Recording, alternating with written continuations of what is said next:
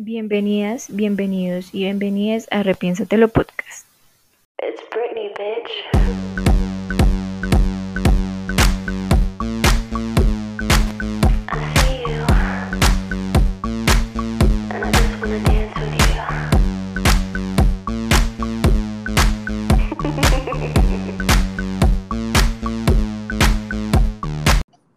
Capítulo de hoy hablaremos sobre algunas publicaciones del movimiento Free Britney en plataformas como Instagram, donde se exponen relaciones sociales implicadas en la diferencia de género.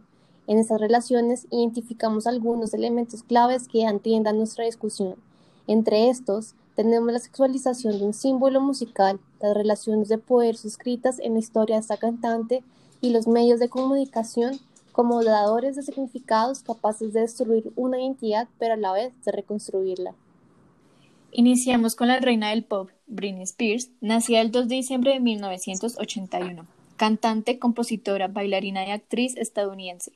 También representada como figura mediática internacional y un símbolo para millones de jóvenes de todo el mundo. Mencionemos también que Spears y Federline estuvieron casados entre 2004 y 2007 y fruto de esa relación tuvieron dos hijos, Sean y Jaden nacidos en 2005 y 2006, re respectivamente. Tiempo después, Britney se divorció del bailarín y perdió la custodia de sus hijos.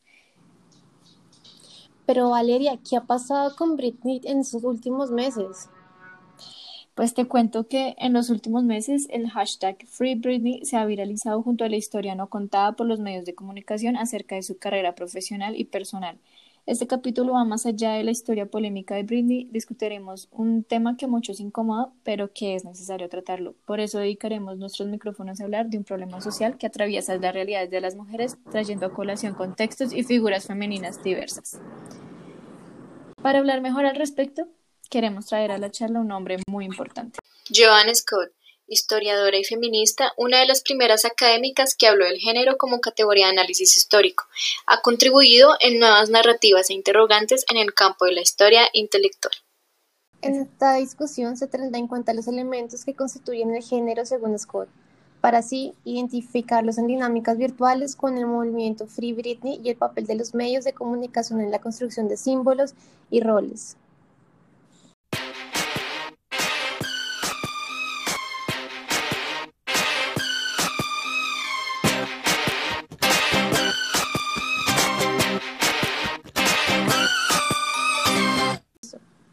Valeria y oyentes, Scott nos dice que el género es una forma primaria de relaciones significantes de poder, en donde ubicamos elementos enmarcados en relaciones y diferencias que estructuran las sociedades a través de la historia, la construcción política, social y jurídica.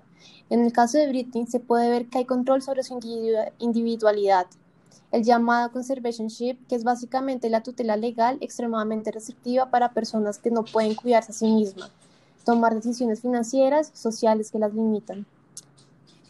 Y es un asunto complicado porque Britney Spears no tiene ningún trastorno de memoria ni nada que le impida tomar decisiones por ella misma. Es más, en el, documento de, de, en el documental de New York Times, Framing Britney Spears, dicen que a ella le daban pastillas que a lo largo del tiempo fue afectando su estabilidad emocional. Y cómo no, si todo el mundo estaba encima de ella intentando controlar cómo se mueve, actúa y piensa dentro de la sociedad. El caso de Britney Spears es solo la punta del iceberg del patriarcado y lo podemos ver precisamente en la relación que tiene Britney con su papá. Valeria, pero también hay que mencionar que su papá sufría de alcoholismo y al lograr salir de eso lo vieron como el héroe y el salvador de la carrera a su hijo, mientras que ésta se derrumbaba por la pérdida de la custodia a sus hijos y la presión de los medios. Exactamente, en esta relación de parentesco podemos identificar la familia como una institución que naturaliza un orden patriarcal jerárquico dentro de su organización. ¿Qué quiero decir con esto, Linda? Suena muy raro. Simplemente trato de explicar que el poder impuesto es justificado por un rol creado del padre de familia, una figura autoritaria que ejerce control sobre los recursos económicos y de producción, un rol al que se le otorga poder mediante el fundamento del hombre patriarcal, jefe y dador de organización.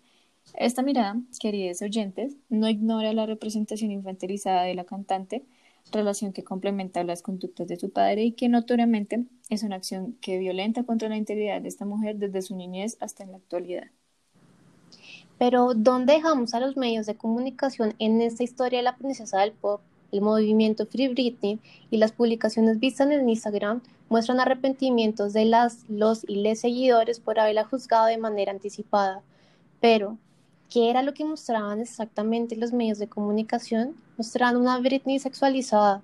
Con esa representación crearon un símbolo del pop para millones de personas, pero a la vez crearon significados sexistas que la transformaron al mismo tiempo en un símbolo de la Lolita de los 2000, un producto del entretenimiento válido, validado por su cuerpo, una mujer histérica incapaz de controlar su vida, un declive de la fama, un símbolo de que la mujer en el medio del entretenimiento tiene que seguir roles dados por lo que consume la sociedad y que puede ser destruido por conductas machistas.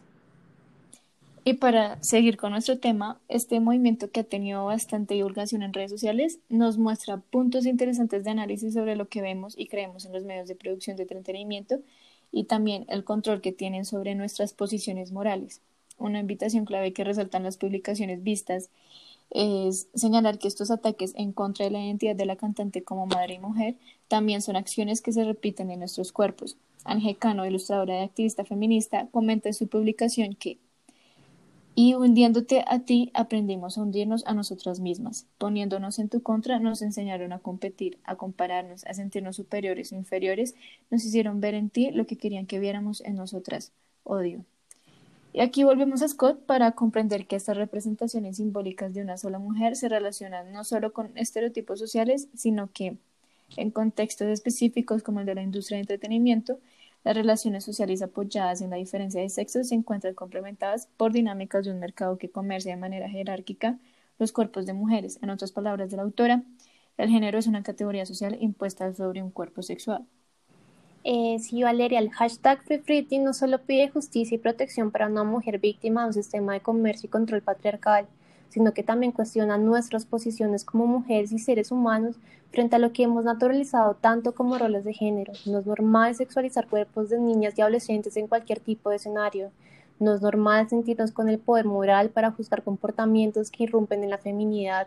Esto, como otros miles de casos en donde violentan a mujeres, se vuelve una llamada al cuidado, de la sororidad y abre el debate para cuestionamientos de la manera en que ejercemos poder juzgando, apoyando o silenciando abusos, ya sea de manera inconsciente o consciente. Y teniendo en cuenta lo que dices también, vemos que este caso de Britney no está aislado de la violencia estructural que vivimos diariamente en nuestro contexto nacional, pues según datos de medicina legal, en el 2020 se registraron 630 víctimas de feminicidio, de las cuales 159 eran madres, 39 migrantes, 55 menores de edad y 32 eran mujeres transexuales. El, 85%, es decir, 8.252 casos de víctimas de violencia sexual fueron mujeres, adolescentes y niñas. Y la mayoría de las víctimas que ya, ya habían denunciado las agresiones de sus exparejas sin ver justicia alguna. ¿Nos sorprende? No.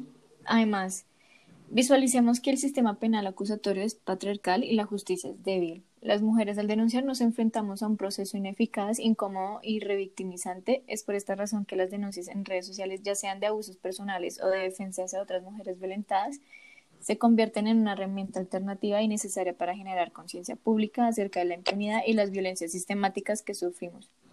Aunque hablemos del caso de Britney, no estamos generalizando ni representando su imagen como lucha contra el patriarcado, estamos comparando distintas violencias que no excluye rasgos de las mujeres por su reconocimiento público, su posición social ni su nivel socioeconómico. Estamos hablando de lo que podríamos vivir y de lo que compañeras ya han sufrido.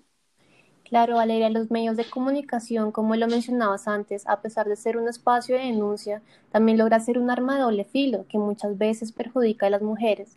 Basta con ver las denuncias para encontrarse con comentarios al estilo de Ay, ¿Quién la manda a estar vestida así? ¿Qué hacía borracha con esos hombres? Si estaba por fuera a esa hora, pues por algo sería, ¿no? Ah, ella se lo buscó. Bueno, este tipo de comentarios refuerzan las violencias que ponen en duda la verdad de una mujer, desentendiendo los procesos de valentía y dolor. En nuestra observación en redes sociales sobre estos casos siempre está presente este tipo de personas que desde una posición de superioridad le quitan valor a una voz cansada del maltrato, pero asimismo nuestras redes de solidaridad van creciendo y somos más que creemos, apoyamos y defendemos. Bueno, y dando final a este espacio de diálogo, recordemos la frase de Silvia Federici que dice, las mujeres han desarrollado mucho más que los hombres la capacidad para cooperar. No nos, no nos olvidemos de esto y sigamos repensándonos.